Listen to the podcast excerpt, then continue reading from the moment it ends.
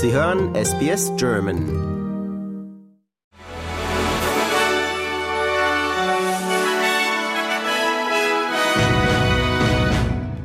Der russische Außenminister Lavrov hat bekannt gegeben, dass Russland eine Notsitzung des UN-Sicherheitsrats einberufen will, um den Absturz eines russischen Flugzeuges in der Nähe der Stadt Belgorod zu besprechen. Russland wirft der Ukraine vor, absichtlich ein Militärtransportflugzeug abgeschossen zu haben, das 65 gefangene ukrainische Soldaten zu einem Gefangenaustausch beförderte. Der Vorfall wird von Moskau als barbarischer Terrorakt bezeichnet, bei dem insgesamt 74 Menschen getötet wurden. About the downed IL 76 military transport aircraft and the reasons why the Ukrainian side committed this criminal act. We are now establishing the facts. The first messages that came out were that immediately after the plane crashed, after being fired at from anti aircraft guns, the Ukrainian side announced its next victory, another victory for the valiant armed forces of Ukraine. Ukrainische Regierungskreise werfen Russland im Gegenzug vor, die Tragödie verursacht zu haben, weil die Ukraine nicht aufgefordert worden war, die Luftraumsicherheit rund um das Gebiet Belgorod im Süden Russlands zu gewährleisten, wie dies bei früheren Kriegsgefangenenaustauschen mit Moskau der Fall gewesen sei. Die jemenitische Houthi-Miliz hat nach Angaben des US-Militärs erneut ein Containerschiff im Roten Meer angegriffen. Eine der Raketen sei im Meer eingeschlagen, die anderen beiden seien von einem Zerstörer der US-Marine abgeschossen worden. Seit Beginn des Gaza-Krieges zwischen Israel und der islamistischen Hamas greifen die jemenitischen Houthi aus Solidarität mit der Hamas immer wieder Frachter mit angeblich israelischer Verbindung im Roten Meer an.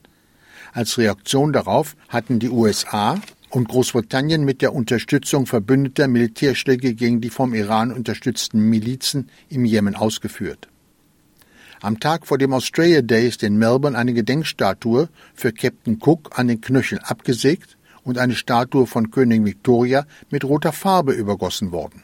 Der Vorfall ereignete sich im Stadtteil St. Kilda und wurde heute Morgen entdeckt. Nach Angaben der Polizei wurden zum Zeitpunkt des Vorfalls mehrere Menschen in der Gegend gesehen.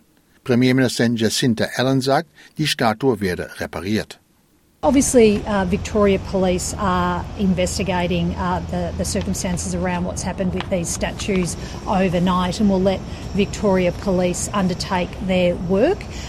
This sort of vandalism really has no place in our in our community, uh, and uh, we'll be working. I want to signal today that we will be working with uh, council to repair and reinstate the statue, the uh, the statue in St Kilda that has been vandalised overnight. Das oberste Gericht der USA hat es abgelehnt, die geplante Hinrichtung eines Mannes im US-Bundesstaat Alabama mit Stickstoff zu stoppen. Ein entsprechender Antrag der Anwälte des Mannes wurde in der US-Hauptstadt Washington abgelehnt. Eine Begründung dafür nannte der Supreme Court aber nicht. Die Anwälte hatten zuvor argumentiert, dass zu viele Fragen offen seien, um den Verurteilten zum jetzigen Zeitpunkt zu exekutieren.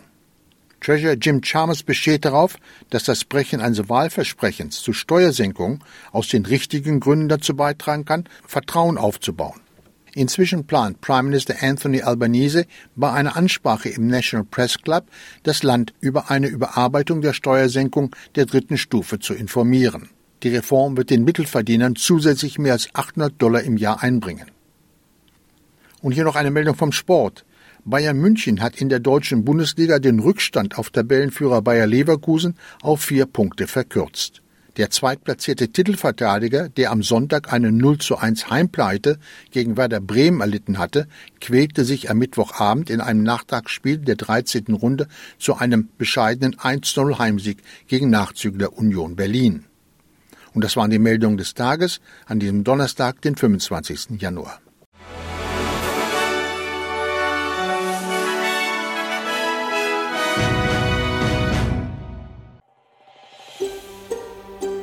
Lust auf weitere Interviews und Geschichten?